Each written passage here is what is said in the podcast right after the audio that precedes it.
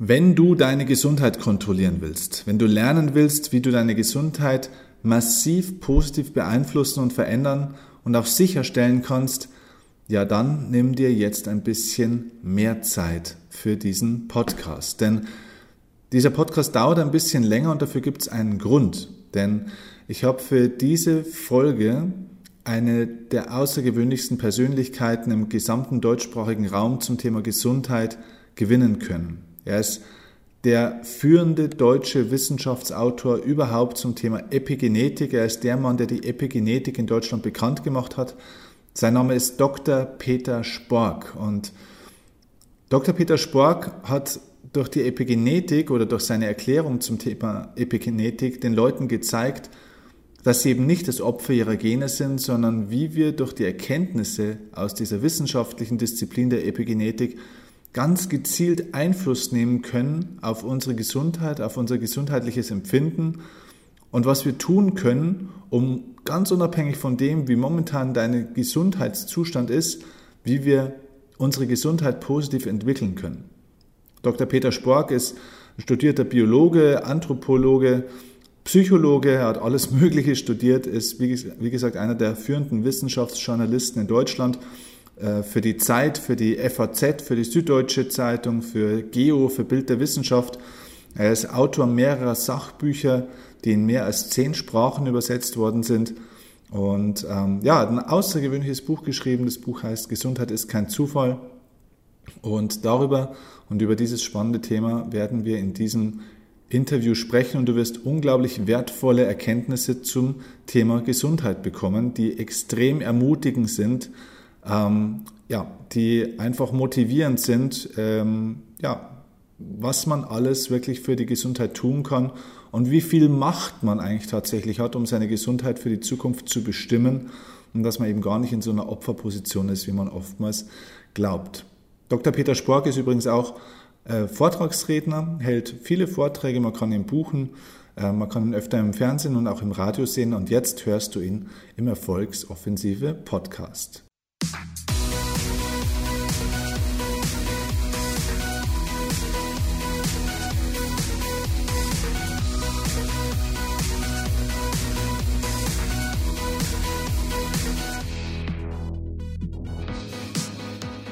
Also, lieber Herr Spork, vielen herzlichen Dank erstmal für das, dass Sie sich die Zeit nehmen, ähm, hier heute beim Erfolgsoffensive Podcast mit dabei zu sein. Heute haben wir ein spannendes Thema.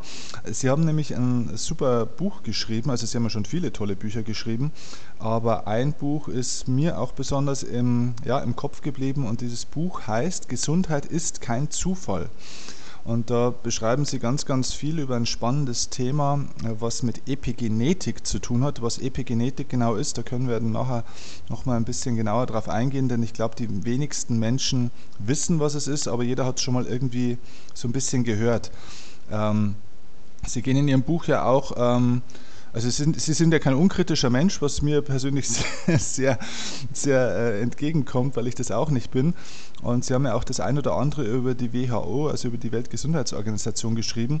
Ähm, mal kurz zum Einstieg die Frage, wie stehen Sie denn eigentlich so zur Weltgesundheitsorganisation? Haben die wirklich unsere Gesundheit auch ähm, gut im Blick? Tun die da das äh, Notwendige dafür? Wie, wie definieren Sie das? Wie ist Ihr, Ihre Sicht darauf?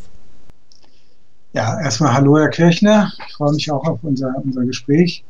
Freue mich und danke, dass Sie, Sie mich ähm, eingeladen haben, praktisch zu diesem Gespräch. Mhm. Äh, ja, also die Weltgesundheitsorganisation ist sicherlich eine sehr, sehr wichtige Organisation, mhm. in dem Sinn, dass es um die Weltgesundheit geht. Und ähm, die machen auch eine tolle Arbeit, wenn es zur Bekämpfung von Krankheiten in der dritten Welt geht. Ähm, in äh, Bekämpfung von Armut, Impfkampagnen und so weiter. Da ist es, glaube ich, schon eine sehr, sehr wichtige und unterstützenswerte Institution. Und ich bin froh, dass so viele Länder wie auch Deutschland die WHO finanzieren. Das ist überhaupt keine Frage. Mhm. Ähm, skeptisch bin ich halt darüber, wie die WHO letztlich Gesundheit definiert. Da gibt es diese schöne Definition, die auch inzwischen auch schon uralt ist. Die heißt nämlich, Gesundheit ist nicht nur die Abwesenheit von Krankheit oder Gebrechlichkeit, sondern ein Zustand kompletten mentalen, körperlichen und sozialen Wohlbefindens. Okay. Und äh, ja, das muss man erstmal sacken lassen. Ähm, und jeder, den man danach fragt, wenn man ihm sagt, ja, dies ist die Definition von Gesundheit, wenn man ihn fragt, bist du gesund, sagt natürlich jeder sofort nein. Also nach dieser Definition bin ich definitiv nicht gesund.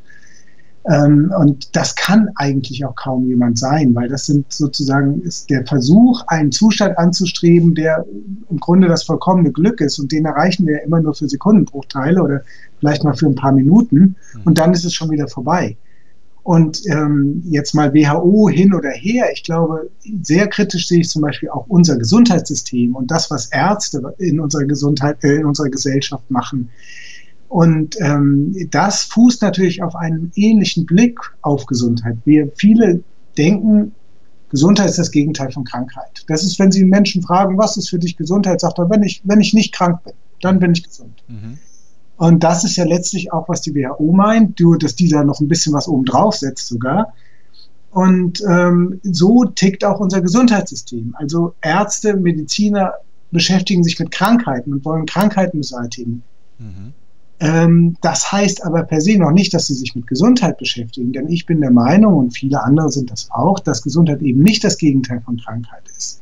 Das heißt, wenn ich jemanden, wenn ich die Krankheit eines Menschen kuriere als Arzt, mache ich ihn noch lange nicht gesund, mhm. sondern ich muss äh, vielleicht mal überlegen, und da denke ich, da kommen wir gleich im Laufe unseres Gesprächs noch dazu, was Gesundheit denn stattdessen ist, wenn es nicht Gegenteil, das Gegenteil von Krankheit ist. Äh, wenn ich die Gesundheit eines Menschen fördern möchte, dann braucht er in Wahrheit diese Förderung, vor allem wenn er krank ist. Ein Beispiel, ein Mensch, der eine Erbkrankheit geerbt hat, der wird in unserem System und auch von der WHO abgestempelt als immer krank. Der wird krank geboren und hat praktisch nie eine Chance, gesund zu sein. Mhm.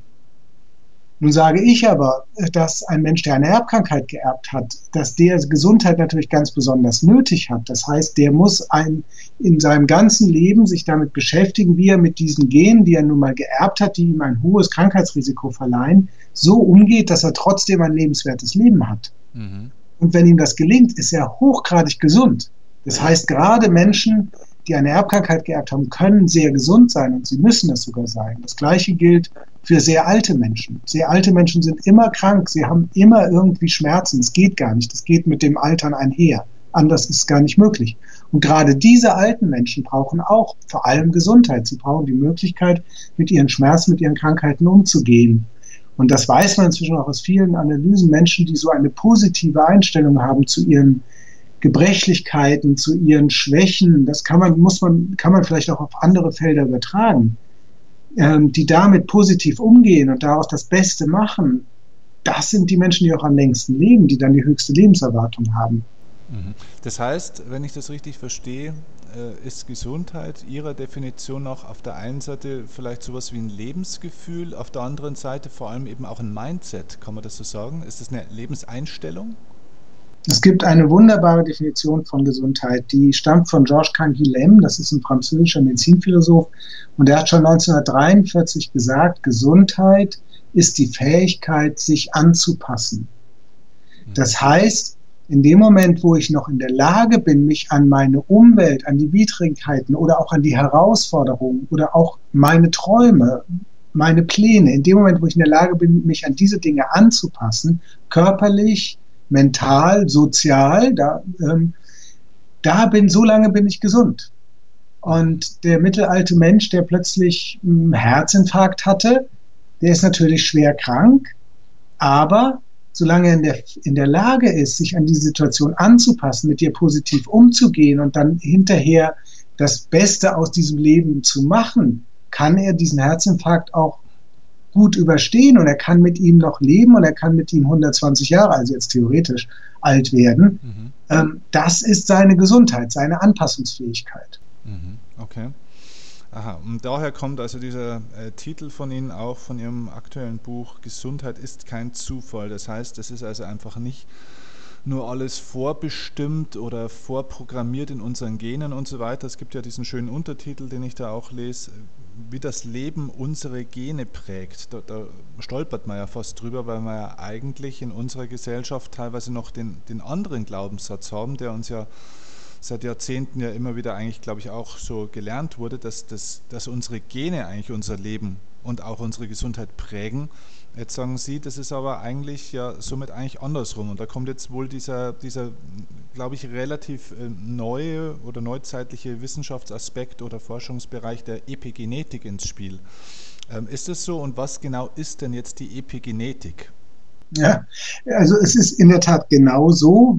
Ich, ich hole mal ein bisschen aus, mhm. bevor ich auskomme, was die Epigenetik ist. Denn dieser Titel Gesundheit ist kein Zufall der sagt genau das, dass eben Gesundheit nicht das Gegenteil von Krankheit ist, weil Krankheiten können sehr wohl zufällig auftreten. Sie mhm. sind auch nicht schicksalbestimmt von unseren Genen vorbestimmt, wie wir früher oft dachten. Es gab ja dieses Zeitalter der Genetik, wo man dachte, für alles gibt es irgendwie ein Gen, es gibt ein Fettsuchtgen, es gibt ein Depressionsgen, es gibt ein Erfolgsgen, es gibt ein Losergen, es gibt ein Winnergen und so weiter. Mhm. Und es gibt, soll ja auch das Bayern-Gen angeblich geben, also ja. die, die, Fußballmannschaft.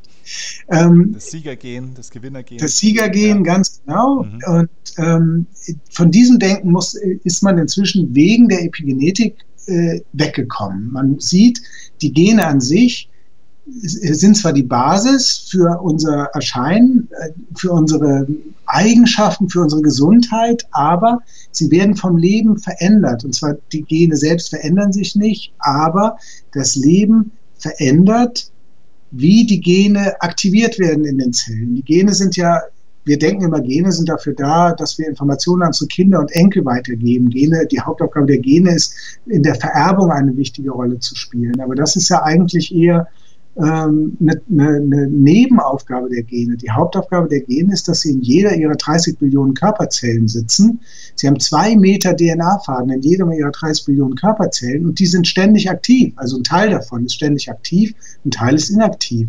Und der Teil, der in der Leberzelle aktiv ist, ist ein völlig anderer als der, der in der Hautzelle und der Nervenzelle aktiv ist.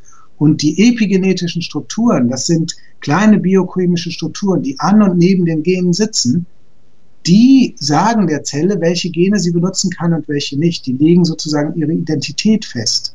Mhm. Und ähm, jetzt wird es ganz spannend. Das ist das, das eine, was sie tun. Das andere, was sie aber tun, ist, dass die Zelle auch auf Umwelteinflüsse reagieren kann. Die Zelle kann, ähm, sie kann, wenn, wenn sie viel toxischen Stress haben oder wenn sie sich ungesund ernähren oder wenn sie ganz viel ähm, äh, ganz viel Sport machen oder auch wenig Sport machen, all das verändert den Stoffwechsel in ihren Zellen. Es zwingt die Zellen dazu, andere Gene anzuschmeißen. Mhm. Und wenn sie das immer wieder tun, dann denkt sich die Zelle, Mann, ich muss mich darauf vorbereiten, dass das immer wieder kommt. Und dann kommen die epigenetischen Schalter ins Spiel und die stellen dann sozusagen die, dieses, ganze, dieses ganze Genom, das ganze Erbgut ähm, so um, programmieren es um, dass in Zukunft die Gene, die jetzt für den sportlichen Menschen oder für den sozialen Menschen oder für den gestressten Menschen besonders wichtig sind, dass die besonders leicht ab abgelesen werden können. Und dann entwickelt die Zelle auf der Basis ein Gedächtnis für Umwelteinflüsse. Also die Zelle erinnert sich letztlich an alles, was sie tun. Sie erinnert sich daran, was sie essen oder was sie nicht essen, wie viel sie trinken, ähm, ob sie morgens joggen gehen oder nicht und so weiter und wie viel Stress sie haben. An diese Dinge erinnern sich die Zellen in ihrem Körper. Mhm. Und sie speichern diese Informationen ab und das verändert sie zeitleben. Man kann auch sagen, jetzt komme ich wieder zur Definition von Gesundheit, sie passen sich an, an die Herausforderungen. Sie passen sich an ihr Leben an. Mhm. Ihre Zellen passen sich wegen der epigenetischen Strukturen an ihr Leben an, sie verändern sich und solange sie das gut können, arbeiten sie eben im körperlichen Bereich an ihrer Gesundheit, im mentalen Bereich arbeiten sie an ihrer Persönlichkeit, wenn Sie Kinder vor sich haben, die Sie bilden, arbeiten Sie letztlich an Ihrer Intelligenz. Wenn Sie Leistungssportler sind, arbeiten Sie an Ihrem, an Ihrem, an Ihrer, an Ihrer Leistungsfähigkeit, an Ihrer Bestzeit oder, und, oder im Fall eines Tennisspielers an der Präzision Ihrer Vorhand oder Rückhand. Das ist alles auf der Ebene der Zelle spielt sich das im Grunde ab, indem Programme verändert werden. Und die, das können die Zellen nur, weil sie epigenetische Schalter und Dimmer umlegen. Mhm. Das bedeutet aber ja eigentlich auch, dass ganz viele Krankheitsbilder, wo man sagt, oder wo die, wo die Schulmedizin äh, oftmals ja auch sagt, das ist eigentlich unheilbar. Also ich denke jetzt zum Beispiel gerade zurück äh, an äh, den Herrn Mittelhoff, ähm, der ehemalige Arcandor-Chef, der ähm, ja da in, ins Gefängnis kam und ähm, jetzt vor kurzem bei Markus Lanz und auch in diversen anderen Talkshows war, weil er Ende letzten Jahres wieder aus dem Gefängnis rausgekommen ist und in diesem hm, Gefängnis eine Autoimmunkrankheit auf einmal bekam, wo also alle möglichen, ähm, ja, wo die Zellen irgendwie oder wo bestimmte Zellen angegriffen werden oder wo das Immunsystem oder die, oder die Zellen das Immunsystem angreifen oder wie, wie auch immer. Aber ja, das Immunsystem richtet sich gegen eigene Zellen des Körpers, genau. also nicht gegen Sie mhm. denkt plötzlich, äh, die Zellen des eigenen Körpers sind fremd, sind Eindringlinge, Krankheitserreger und bekämpft sie. Ja, und ähm, ich meine, der Mann ist ja mit dieser Autoimmunkrankheit nicht auf die Welt gekommen, sondern es ist ja auch so, wie es er selbst beschreibt, in der Haft, durch die Haftbedingungen und natürlich auch so, wie er die Bedingungen auch ja, selbst wahrgenommen hat. Ähm, ist das irgendwo auch entstanden, natürlich auch durch bestimmte Stressfaktoren. Äh, man spricht ja dort auch von Folter, also er spricht dort von Folter, Schlafentzug und so weiter, was da alles mit ja. ihm passiert ist. Und jetzt ist ja aber der Punkt, wenn, wenn ich diese epigenetische äh, Wissenschaft oder, oder Theorie richtig verstehe, dann würde das aber bedeuten, dass diese, dieses Faktum, dass sowas eigentlich unheilbar ist, ja eigentlich so nicht unbedingt immer zutreffen muss. Also es gibt trotzdem natürlich unheilbare Krankheiten, wo einmal irgendwie sich der Körper so verändert hat, dass das auch, dass es nicht mehr rückgängig zu machen ist. Mhm. Aber dann ist es immer noch eine Frage, wie passe ich mich jetzt als Mensch auch molekularbiologisch an diese Situation an? Und äh, inwiefern ändere ich mein Leben so, dass ich mit dieser Krankheit äh, möglichst lange leben kann? Also auch, auch gerade Autoimmunkrankheiten, also da gibt es ja viele Typ 1 Diabetes, Multiple Sklerose, auch, auch viele Allergien und Asthma, äh, Asthma, das sind ja auch alles Autoimmunkrankheiten. Mhm. Das sind chronische Krankheiten. Das sind auch hochkomplexe Krankheiten. Die haben Tausende, vielleicht zigtausende von Auslösern, die das Risiko, so eine Krankheit zu bekommen, minimal erhöhen oder minimal auch verringern.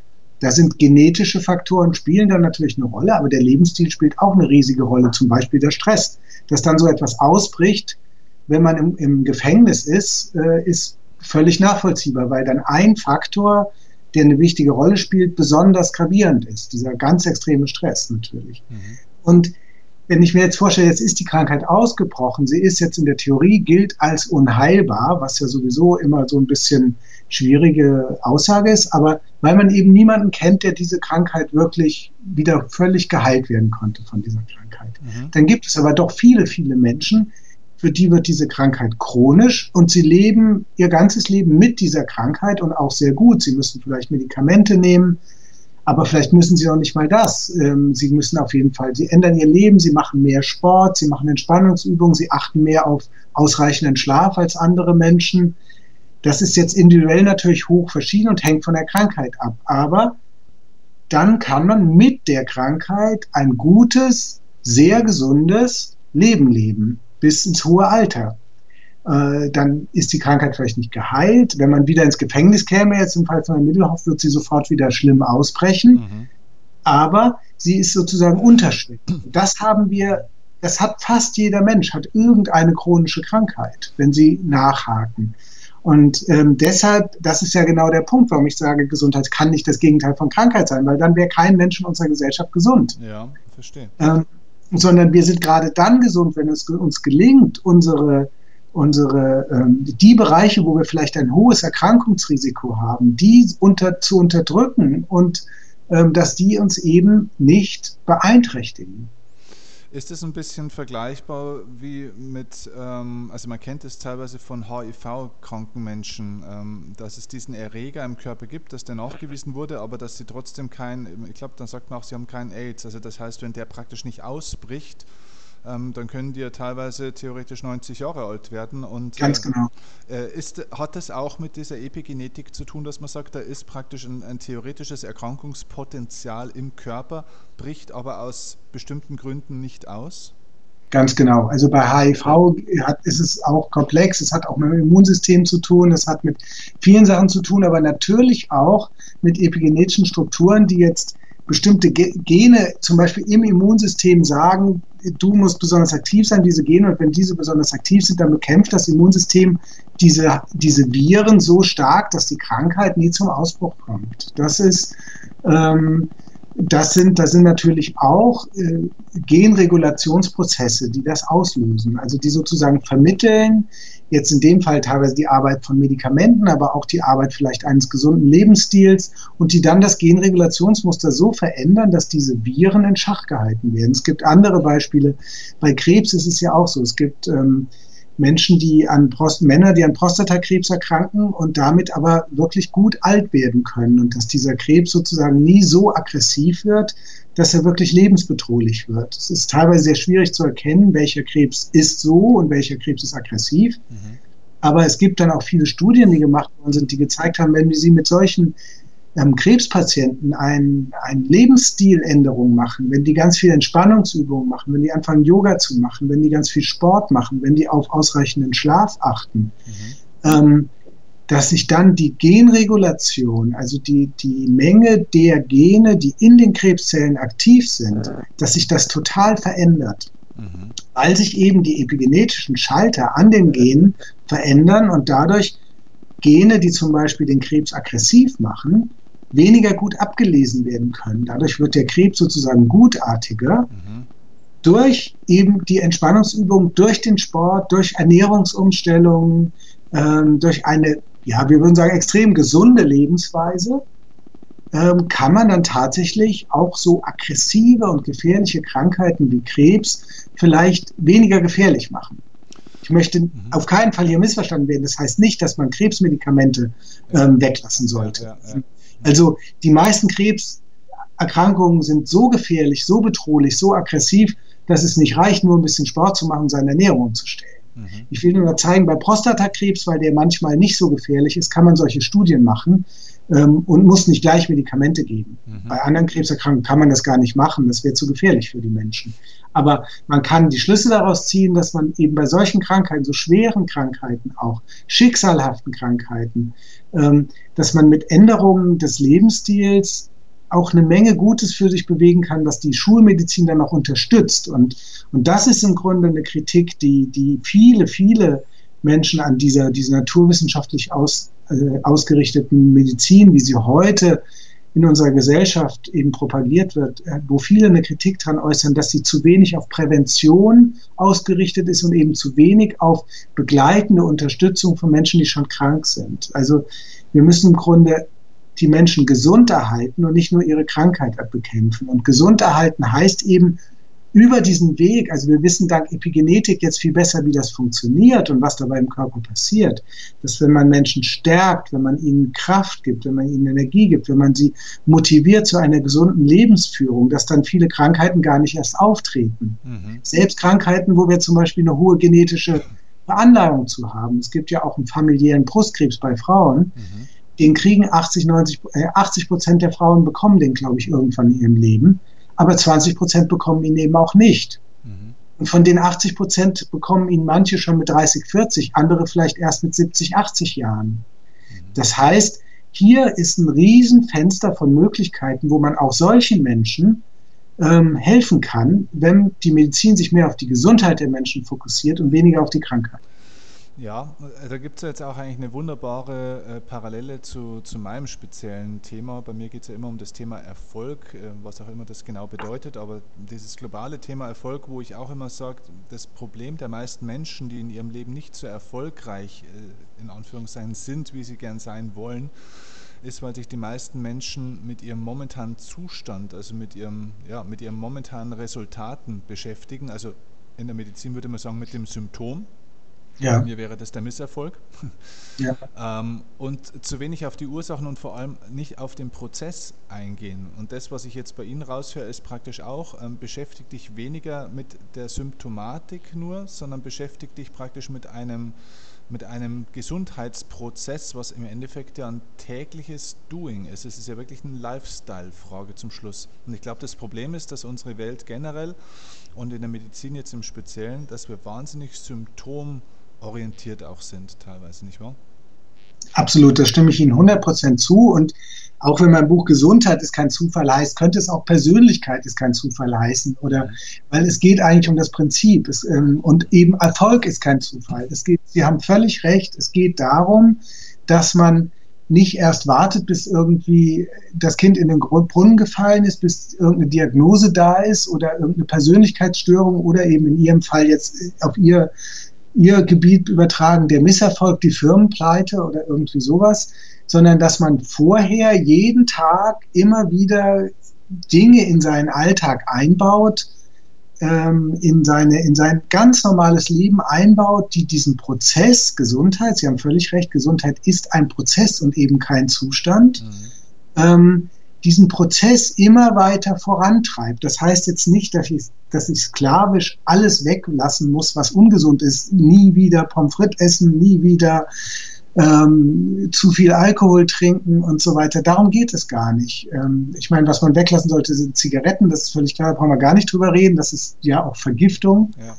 Ähm, toxischer Dauerstress absolut schlecht, aber schon Stress in Maßen ist hochgesund und unheimlich wichtig. Also die Dosis macht halt auch das Gift bei ganz vielen Sachen. Ähm, ich will es am Beispiel erklären. Ich will einfach, wie mache ich, was mache ich? Ja. Ich bin natürlich Freiberufler, ich hab, kann meine Zeit relativ gut frei einteilen, das ist ein großer Luxus. Mhm. Ähm, ich versuche jede Woche 40, 45 Kilometer mindestens zu joggen. Ähm, ich versuche an mindestens drei, vier Tagen in der Woche keinen Alkohol zu trinken. Rauchen tue ich sowieso nicht, habe ich mir abgewöhnt vor 20, 30 Jahren. Ähm, und ansonsten eben nicht zu viel von den ganzen ungesunden Sachen, aber das ist immer nur so, dass ich es nicht übertreibe. Aber ansonsten habe ich kaum feste Regeln. Aber diese Regeln, die kann ich gut in meinem Alltag einhalten. Ähm, und die sind nicht, das sind nicht irgendwie Sachen, die ich nur im Urlaub erledigen kann, wenn ich zwei Wochen Urlaub habe und wenn der Alltag da ist, schaffe ich sie nicht mehr, sondern die kann ich in meinen Alltag einbauen und damit bringe ich jeden Tag, tue ich halt ein wenig was dafür, dass ähm, dass die, die Gesundheit fördernden Sachen überwiegen gegenüber den, den Sachen, die schlecht für meine Gesundheit sind. Und ich möchte eigentlich auch niemandem Ratschläge geben, was für ihn jetzt das Beste ist. 45 Kilometer in der Woche, die einen lachen drüber, weil sie auf dem Marathon trainieren, die anderen sagen, das ist viel zu viel. Darum geht es auch gar nicht. Ich, ich schreibe ja auch keine Ratgeberbücher, sondern es geht darum, dass, dass die Menschen verstehen, wie, da, wie diese Prozesse ablaufen und dass sie selber gefordert sind. Und das sagen mir viele auch, die meine Bücher gelesen haben. Es motiviert unendlich, an seinem Leben Dinge zu verändern und Dinge in ihren Alltag einzubauen, damit sie, damit sie plötzlich diesen Gesundheitsprozess und diesen Prozess der positiven Persönlichkeitsentwicklung, damit sie den anstoßen und dranbleiben und den immer wieder fortsetzen. Und dann der eine sagt, ich habe mir angewöhnt, nie einen Fahrstuhl oder eine Rolltreppe zu nehmen. Selbst wenn ich einen schweren Koffer trage, ich nehme immer die Treppe. Und ich gehe auch, fahre nicht mehr mit dem Auto zur Arbeit, sondern ich fahre, ich gehe zu Fuß zur Arbeit. Das ist eine halbe Stunde zu Fuß gehen morgens und eine halbe Stunde abends zu Fuß gehen zurück. Und das mache ich ganz schnell und das hat mein Leben verändert. Ich habe allein dadurch drei Kilo abgenommen und solche Sachen. Mhm. Ich persönlich glaube, ähm, dass, dass dieser wirkliche der echte Heilungserfolg oder die, die heilsame Wirkung des Ganzen eigentlich vor allem auch in dem Bereich liegt, dass man sagt, eigentlich ist es ja, ich meine, das ist ja in Anführungszeichen nichts Neues, dass man sagt, ja gut, äh, lass einfach ein, zwei Dinge in deinem Leben, die dir nicht gut tun, rauchen und was weiß ich, ständig Pommes essen oder zuckerhaltige Getränke trinken und tu zwei, drei ähm, gesundheitsfördernde Dinge, aber ich glaube, der wirkliche Schlüssel auch bei diesem Thema Epigenetik liegt darin, dass die in der Psychologie würde man wieder sagen, dass die sogenannte Selbstwirksamkeitserfahrung wieder mal äh, zutage tritt. Das heißt, dass die Leute aus ihrer Opfer, aus ihrem Opferdenken rauskommen, weil wir ja eben auch glauben, wir sind das Opfer unserer Gene, das Produkt und wir können überhaupt nicht mehr eingreifen. Genau. Und ich glaube, genau. durch die Epigenetik erkennt man jetzt eigentlich erstmal so schön, dass wir also zu einem sehr, sehr großen Teil tatsächlich auch noch am Steuer sitzen, also am Fahrersitz und, und in Control sind. Und ich glaube, wenn der Glaubenssatz bei den Leuten ähm, mal fällt, dass sie, dass sie das Opfer ihrer Gene sind und sie nicht nur die Dinge tun, weil sie sagen, ja, das muss man tun, sondern dass sie auch verstehen, dadurch hast du einen Einfluss auf praktisch deinen nicht auf den genetischen Code, aber auf die Auswirkung praktisch des, dieser Genetik. Ähm, ich glaube, das wäre bei den meisten Leuten das größte Aha-Erlebnis, was größten, zum größten Heilungssprung auch ähm, ja, verhelfen würde. Ganz genau, das ist das eigentlich Motivierende, dass wir eben nicht die Marionetten unserer Gene sind und dass wir, dass wir eben ne, dass wir unser Leben nicht schicksalhaft wir dem Übergewicht oder äh, der, der Unsportlichkeit oder dem Misserfolg ausgeliefert sind, sondern dass wir aktiv ähm, in diese Genregulation eingreifen können und sie dauerhaft verändern können und dass das dann auch Jahrzehnte später noch trägt und wirkt, wenn wir da, wenn wir dranbleiben sozusagen. Also ähm, die Epigenetik, das, der, der, bei Volkskrankheiten kann man es sehr gut erklären. Nehmen wir das Beispiel Übergewicht oder Diabetes. Ähm, wir fast alle würden gerne ein bisschen weniger wiegen, als wir wiegen. Also ich denke, 90 Prozent der Deutschen würden gerne ein paar Kilo abnehmen. Mhm auch wenn sie nicht übergewichtig sind. Ja. Und trotzdem, man macht dann seine Crash-Diät, verändert nach zwei, drei Wochen, hat man drei, vier Kilo abgenommen und dann wundert man sich eben über den Jojo-Effekt und ist kurz danach wieder dicker als vorher. Und dann sagen alle, ja, ist wohl Schicksal, ich habe irgendwie halt da schlechte Gene geerbt und kann daran überhaupt nichts ändern. Ja. Ähm, und das ist eben der falsche Schluss, sondern es ist eben so, dass epigenetische, wenn wir das jetzt verstanden haben, dass es darum geht, unsere Zellen umzuprogrammieren, dass diese in einem Programm ticken, das uns halt fünf bis zehn bis 15 Kilo zu viel drauf haben lässt.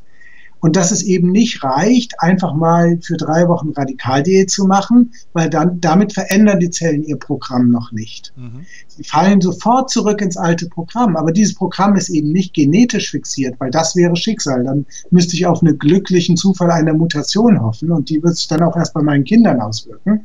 Nein, ähm, es ist einfach nur nicht so einfach, in drei Wochen umzuprogrammieren, sondern ich ich sage dann immer, gehen Sie nicht mehr auf die Waage. Das ist das Erste. Gehen Sie nicht mehr auf die Waage, weil das Sie immer nur frustriert und demotiviert. Ja, Oder andersrum, wenn Sie die Crash-Diät machen, dann sind Sie zu sehr fixiert auf die Waage. Sie freuen sich, dass Sie jeden Tag abnehmen, ja. aber verändern Ihr Leben zu radikal. Das können Sie im Alltag nicht mehr durchhalten. Also gehen Sie nicht auf die Waage, sondern machen Sie Dinge in Ihrem Leben anders. Mhm bauen Sie mehr Bewegung in Ihr Leben ein, ändern Sie Ihre Ernährung, aber nur in Kleinigkeiten und die einfachste Sache zuerst. Mhm. Treppe, Schritt, Fahrstuhl ist für viele halt die allereinfachste Sache. Und das nächste ist vielleicht zu Fuß oder mit dem Fahrrad zur Arbeit gehen. Das sind relativ niederschwellige Sachen. Und dann kann man ja anfangen, äh, dreimal die Woche äh, walken oder joggen zu gehen. Und dann irgendwann fängt man an, auf einen Halbmarathon zu trainieren oder so. Das sind alles Schrittchen. Und ähm, wenn man diese Dinge macht und äh, die zuckerhaltige Limonade weglässt, mehr Wasser trinkt, weniger Alkohol trinkt, der enthält ja auch unheimlich viel Kalorien. Mhm. Wenn man diese Sachen anfängt einzubauen und gar nicht so sehr auf die Waage erstmal achtet und dann ein halbes Jahr wartet, und dann, man wird schon in einem halben Jahr merken, oh, ich fühle mich besser, oh, ich werde, ich, ich sehe besser aus, wenn ich in den Spiegel gucke, dann sehe ich plötzlich, der Bauch wird, nimmt weg ab und Muskulatur bildet sich aus und so weiter. Und dann gehe ich irgendwann auf die Waage, merke ich plötzlich, ich wiege fünf Kilo weniger.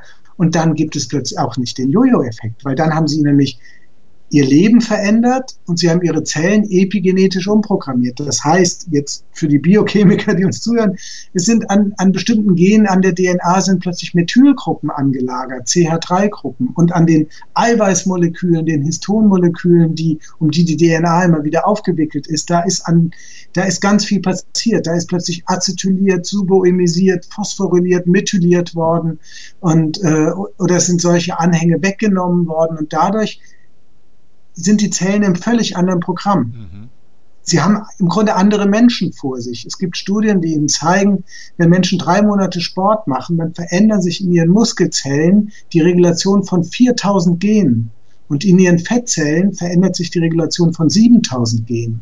Mhm. Wir haben nur 23.000 Gene. Also Sie können sich vorstellen, diese Zellen sind einfach völlig anders. Mhm.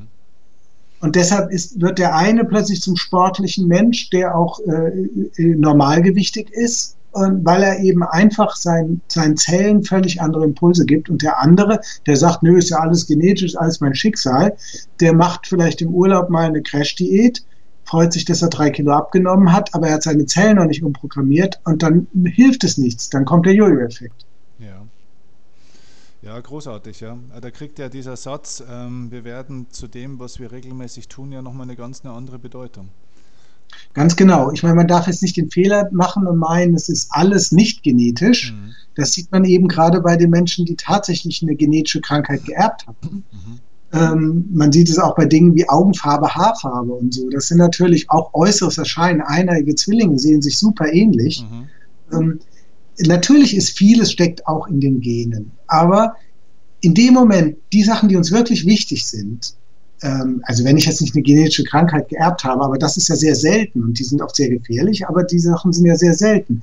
Den allermeisten von uns geht es ja tatsächlich um komplexe Dinge. Es geht darum, was habe ich für eine Persönlichkeit, wie charismatisch bin ich, ähm, bin ich ein Erfolgsmensch, ähm, wie gesund bin ich, wie lange bleibe ich fit, wie alt werde ich, auch ohne dass ich Krankheiten entwickle.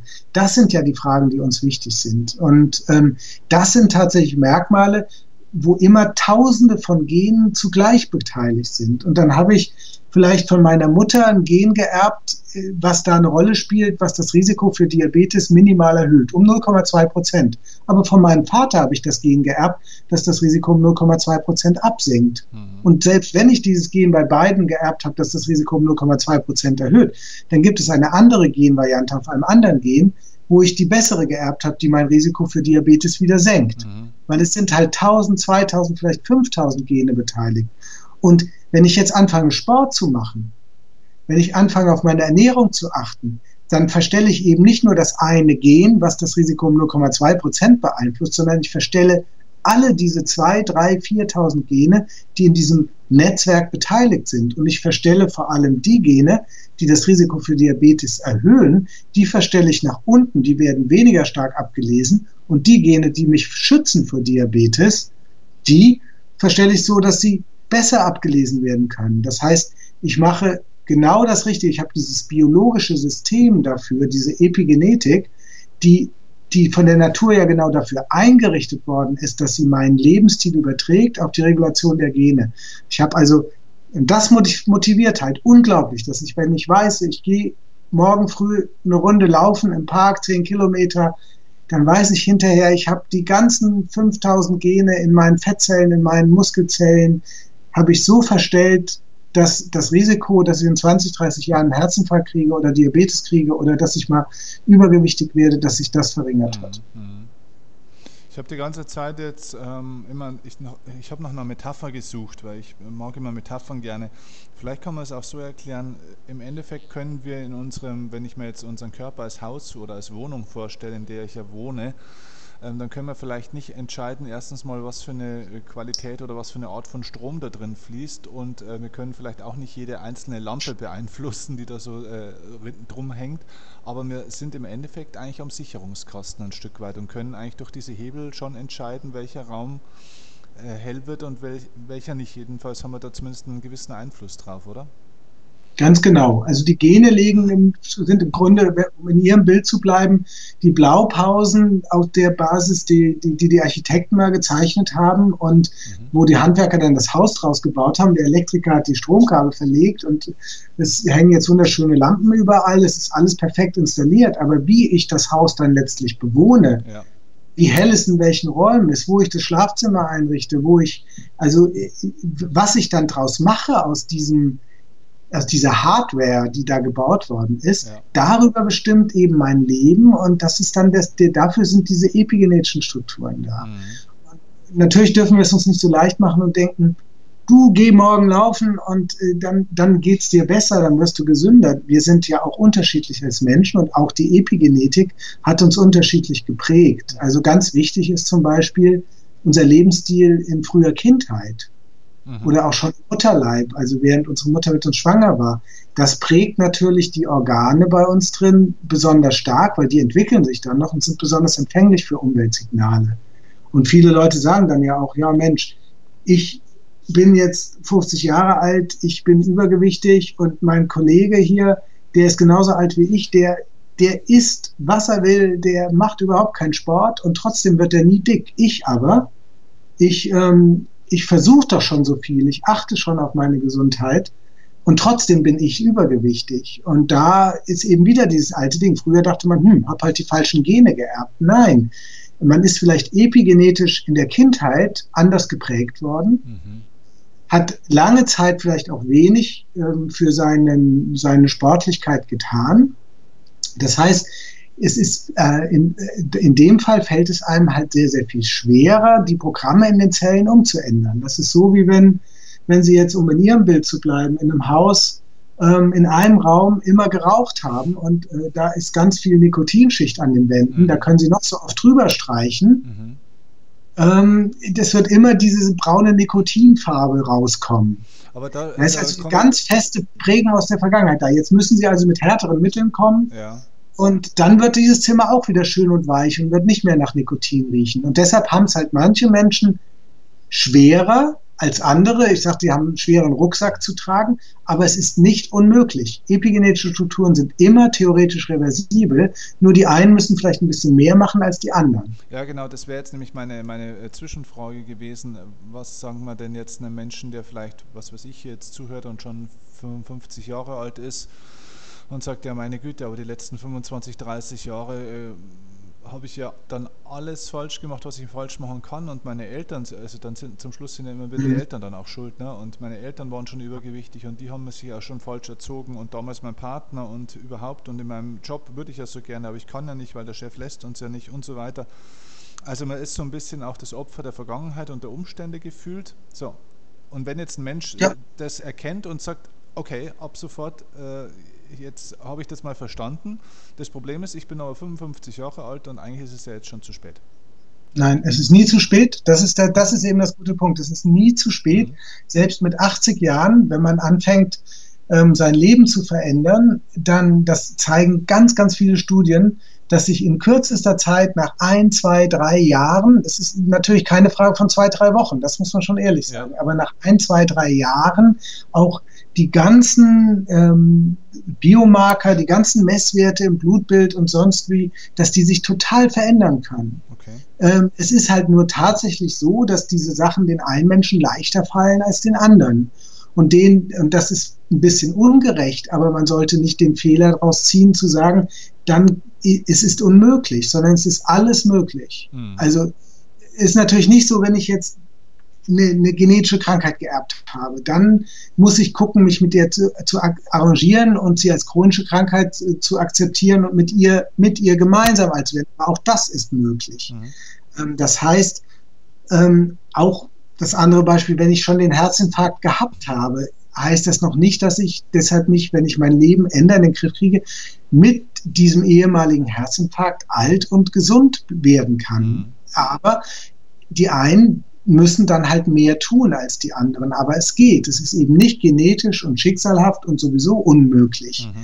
Und im Gegenteil, ich merke immer auch, dass gerade die Menschen, denen das bisher eben so unheimlich schwer gefallen ist, ähm, ihren Lebensstil zu ändern, weil sie eben so wenig positive Rückmeldungen von ihrem Körper bekamen, dass die Menschen dank des neuen Wissens über die Epigenetik, über die ganze Genregulationsforschung, ähm, dass gerade die Menschen jetzt nochmal motiviert sind, es nochmal zu versuchen, weil sie begriffen haben, okay, es lag eben nicht daran, dass ich nichts ändern kann, sondern es lag daran, dass ich, dass ich zu viel auf einmal gewollt habe und nicht genug Ausdauer gehabt habe. Mhm. Und äh, es ist okay, dass ich bin nun mal anders vielleicht als andere, ich habe das ein bisschen schwerer, aber das ist egal. Alles, was ich ändere, ist positiv. Auch die kleinste Kleinigkeit, die ich ändere, die wirkt sich positiv aus. Die merken meine Zellen. Auch wenn ich vielleicht kein Gewicht verliere, Trotzdem, wenn ich jetzt anfange, mehr spazieren zu gehen oder zu Fuß zur Arbeit zu gehen oder solche Sachen, dann merken sich das meine Zellen und es wirkt sich auf meine Gesundheit, auf mein Wohlbefinden, auf meine Lebenserwartung positiv aus. Mhm. Das ist das ganz Entscheidende, auch wenn ich vielleicht erstmal kein Gewicht verliere. Das merke ich dann vielleicht erst ein halbes Jahr oder ein Jahr später, mhm. dass ich plötzlich doch Gewicht verloren habe. Mhm. Ähm, wir setzen so ein bisschen da oft auf die falschen Signale. Also uns fehlen halt Sinnesorgane für solche Sachen, weil das in der Steinzeit nicht wichtig war. Mhm. Ähm, äh, in der Steinzeit war es toll, wenn man sitzen konnte und wir sitzen jetzt nur noch rum und kriegen nicht die, das, das negative äh, Feedback, das uns sagt, Mensch, jetzt steh mal auf und beweg dich auch ein bisschen, mhm. weil eben das genetische Dinge sind und Evolution unheimlich langsam läuft. Mhm. Das heißt aber nicht, dass wenn ich mir nicht, äh, ich muss jetzt also ein Sinnesorgan für mich finden, das mir zeigt, zu viel Sitzen ist schlecht für mich.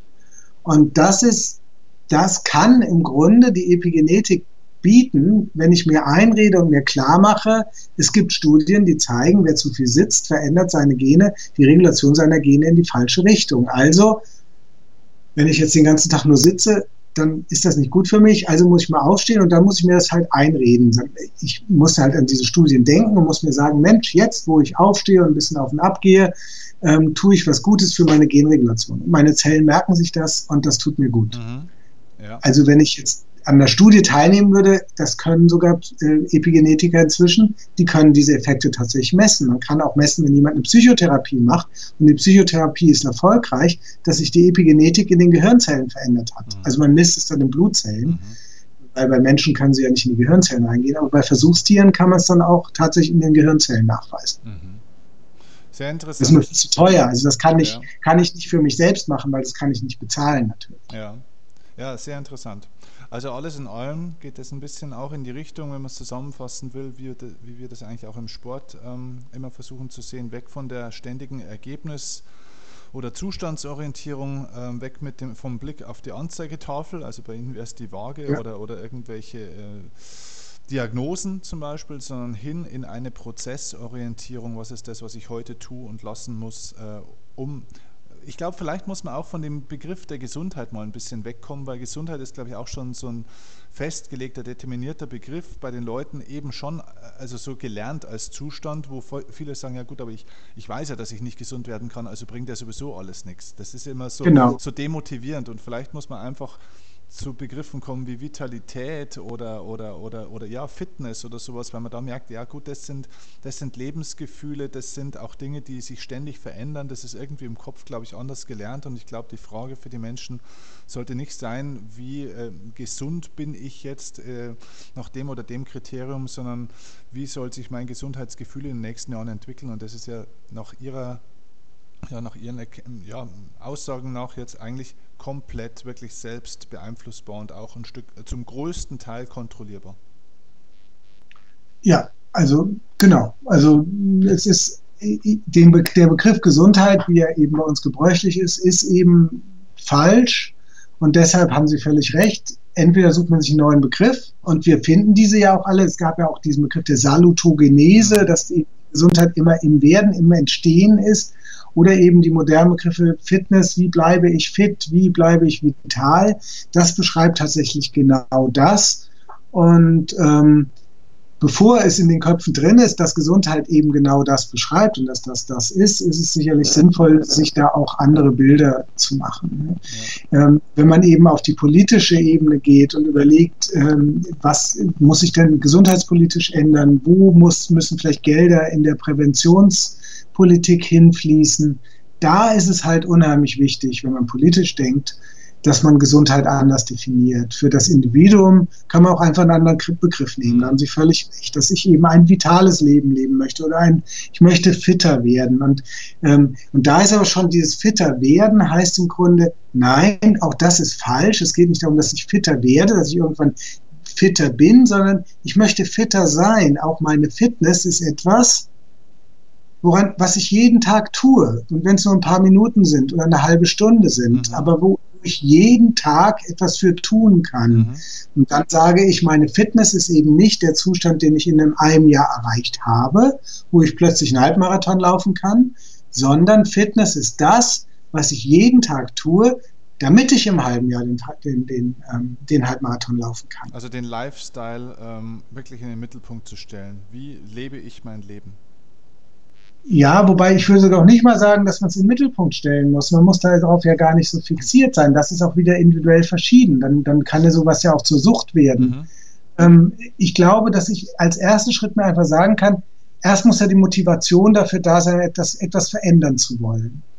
Die meisten Menschen, also viele Menschen wollen ja ganz verändern. Das finde ich völlig in Ordnung. Ja. Man darf ja, man darf sich ja auch nicht so viel psychischen Stress machen. Dann, also wenn ich jetzt sowas in den Mittelpunkt stelle, setze ich mich damit durch unter Umständen vielleicht auch zu sehr unter Stress und habe Versagensängste und ähm, es macht mir, es, es reißt mich dann runter, wenn es nicht gelingt, dass ich irgendein Ziel erreiche. Deshalb ist auch diese Zielfixiertheit oft verkehrt. Mhm. Weil dann wird es kontraproduktiv, mhm. sondern ähm, vielleicht den einen, für die einen ist es wichtig, es in den Mittelpunkt zu stellen. Aber für die anderen ist es vielleicht gerade wichtig, es aus dem Mittelpunkt herauszuholen mhm. und zu sagen, Mensch, wie kann ich denn mein Leben gestalten, dass ich, dass ich, ähm, dass es mir gelingt, gewisse Aufgaben zu erfüllen. Und diese Aufgaben eben, wie motiviere ich mich dazu, drei oder viermal die Woche Sport zu machen, schwimmen zu gehen oder eben laufen zu gehen oder Fahrrad zu fahren oder ähm, in Mannschaft. Für manche ist es besser, einen Mannschaftssport zu machen, dass man sich eben überlegt, wie motiviere ich das, das dazu, dann auch dran zu bleiben, das ein Jahr lang durchzuhalten.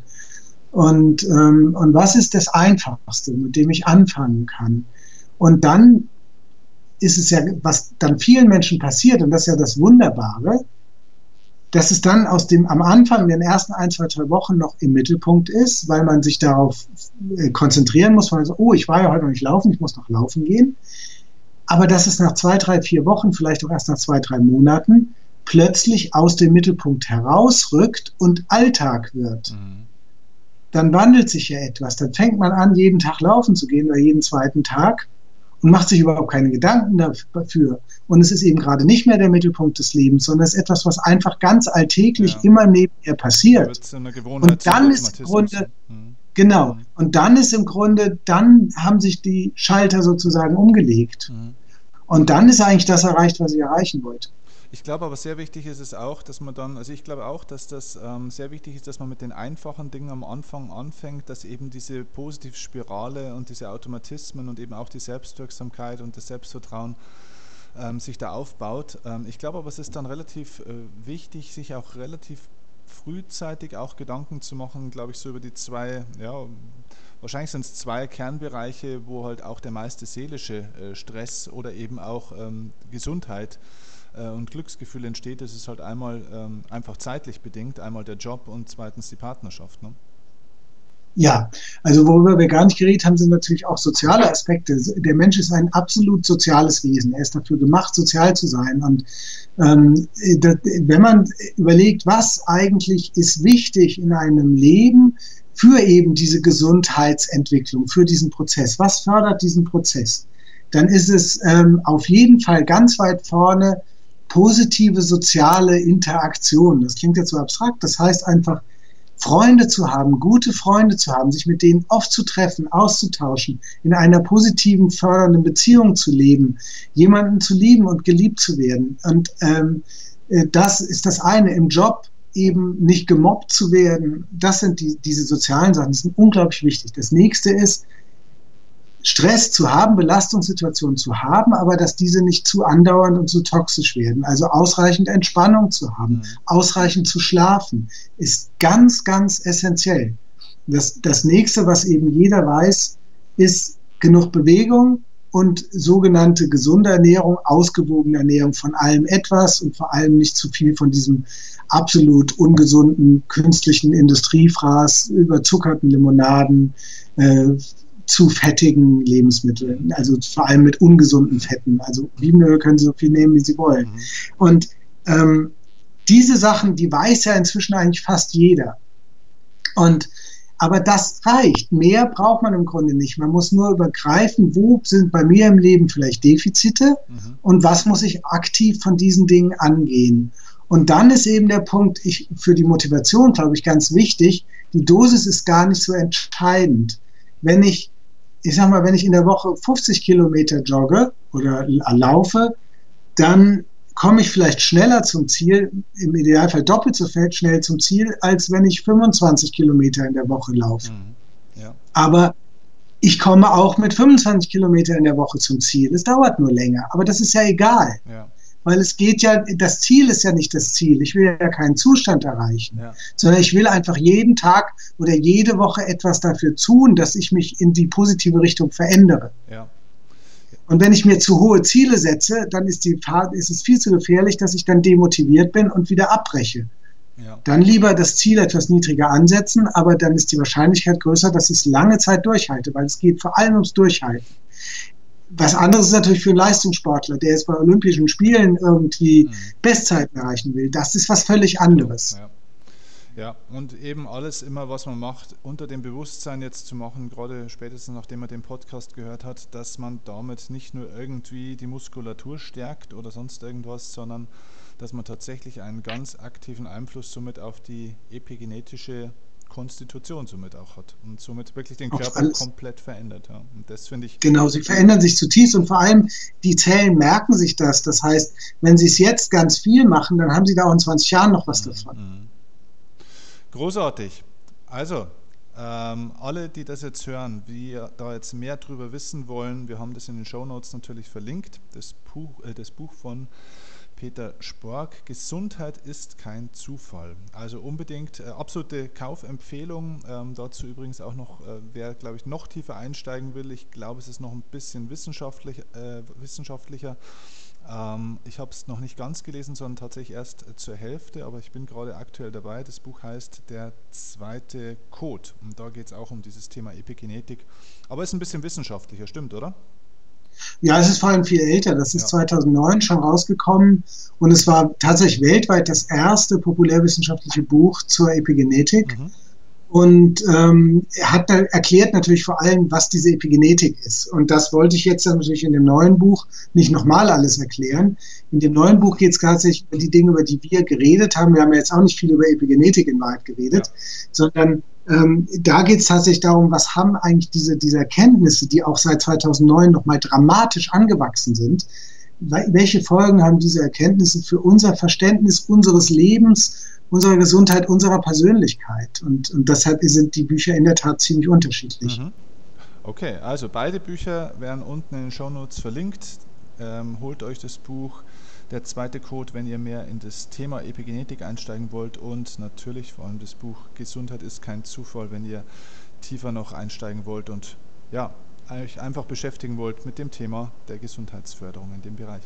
Herr Spark, ich sage vielen herzlichen Dank für dieses Interview. Wir werden uns zu einem weiteren Thema in einem anderen Podcast nochmal hören. Da geht es dann um das Thema Schlaf und Chronobiologie, auch ein mega spannendes Thema und da freue ich mich schon drauf. Ja, super, danke. Danke Ihnen. Ciao. Tschüss. Ganz egal wohin uns dieser Weg auch führt, mit dir wage ich den ersten Schritt, nur mit dir komm es an. Geh ich zu weit, dann gehst